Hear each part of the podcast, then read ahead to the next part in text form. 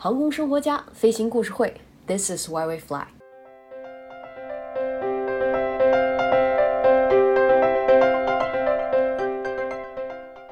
今天播客的节目啊，内容取材于爪哥的微信公众号“酷渣”上的推文，欢迎广大飞友去关注他的公众号，内容很有趣，干货也很多。说起爪哥呢，他已经开飞了，没多久就要放单飞。他的声音在我们第十六集的节目里已经出现了，感兴趣的朋友们可以去听一听。那么，成为轻型运动类飞行员都有哪些法门呢？作为飞行员，要眼观六路，耳听八方，动作敏捷，思虑周全，这是已经习得技术或者习得技术之前的高招。但是进入这个飞行门派之前啊，对于初学者还有很多很多的窍门需要掌握，这样可以少走很多弯路。以下就是爪哥的一些感悟和我的添油加醋，希望能够帮到大家。学飞首先要考察一下学飞资源，千万不要只盯着价格或者只听忽悠，有着心动的价格，但是实施起来就各种臣妾做不到啊，这是万万不行的。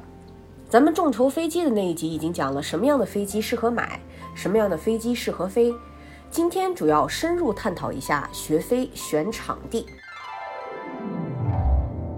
民航局的六十一部修订之后，轻型运动类的飞行之路已经不用找机构了，找到教员就行了，真是方便。但是呢，找和尚还是在庙里找好一些，对吧？因为因为这样，航空生活家还是推荐先选择航校，再选择教员。选择航校呢，更要擦亮双眼，硬件条件得过硬才可以。首先第一点。针对学习固定翼执照的，首先要看看跑道，跑道的参数很重要，长度是两千米还是八百米，或者只有四百米，宽度是二十五米还是四十五米，到底好跑起降？对于新学生来说，当然是跑道越长就越方便起降，安全裕度也高一点。对于新手，多一米跑道就是多一份保障。当然，也不是说四百米的跑道就不能学成了，涉及的因素有非常非常多。咱们由于时间原因就不展开讨论了。各种道理，欢迎大家在评论区评论。跑道到底是水泥的好呢，还是草地的好？到底有没有坡度？其实水泥跑道道面的起降条件好，草地跑道的话，Bush Pilot 听着就直兴奋。看个人喜好了。国外有很多很多的草地跑道。勤务维护也很方便，景色更是秀美，突出了大众航空的特色。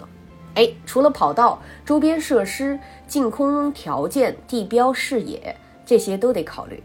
呃，上次转场去衡阳大浦机场的时候，他们那儿的净空条件非常好，能见度好的时候还能看见衡山，这样飞起来真是心情很美。第三点，有没有夜航设施？有没有转场条件？未来的执照弄好了之后，改装签字都要方便一些，别学完了少一个签注。没有夜航设施的话，就不能晚上飞行，你也学不到夜航的本领。你的执照上就会签注仅限昼间运行，日出而作，日落而归。注意，有的培训机构没有转场的训练条件，嗯，做这样的宣传，它的培训价格肯定也就会下来。曾经有一位飞行员，一个是老大哥跟我说过，只有转过场的飞行员才是真正的飞行员。这样没有经过转场的飞行员也会在执照上签注不能进行转场作业。转场呢叫 cross country，呃，说白了就是从一个机场飞到另外一个机场落地。坦白的说，有点像是你去别人家做客，没有开着飞机去别人家做客的，就不算你会开飞机了。第四点。学习期间天气到底如何？能见度怎么样？气象呢？对于飞行其实是非常非常关键的，直接影响着飞行训练的小时数，还有训练周期。如果赶上恶劣的天气，老是上不了天，其实也是蛮熬人的。怪不得也有人说飞行员是熬出来的，这啊跟学车是一个道理。大家如果还记得自己学车时候，经常是去了一下午，上车一小时。嗯，在夏天呢。又非常非常晒，回来就是小黑人了。气温太高的话，对于飞机的发动机性能也会有一些影响。因此，气象条件怎么样，一定得考虑一下。第五点，驻场的通航公司到底多不多？机场呢，一般有数量不等的通航公司，飞机数量也不限，每天的飞行任务也不一样，这关系到你每天上天的起落数。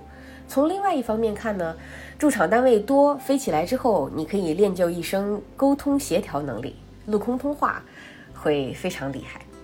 好，接下来说的是空域问题。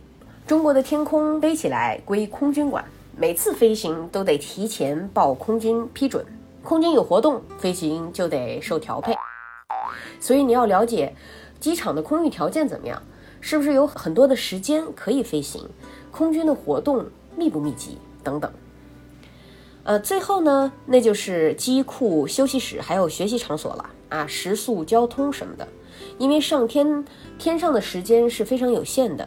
地上的时间也非常非常宝贵，有比较好的环境，对于理论学习还有程序的掌握帮助非常非常大。另外，学习不是一天的事情，自己要考虑清楚。有的飞友呢，生活非常丰富，离不开花花世界，因此在学飞之前得做好心理准备，踏实学本领。如果这些你都考量完毕了，拿好钱包，准备开始圆梦之旅了。在飞行基地，千万不要忘记了朝夕相处的人们，飞行教员、机务、航务、勤务、后辈、前辈，当然还有饭堂的小妹，懂得真正体验生活的人，成为了飞行家，于是有了飞行故事。茶余饭后谈笑风生，不亦乐乎。航空生活家飞行故事会，This is why we fly。咱们下期节目再见，拜拜。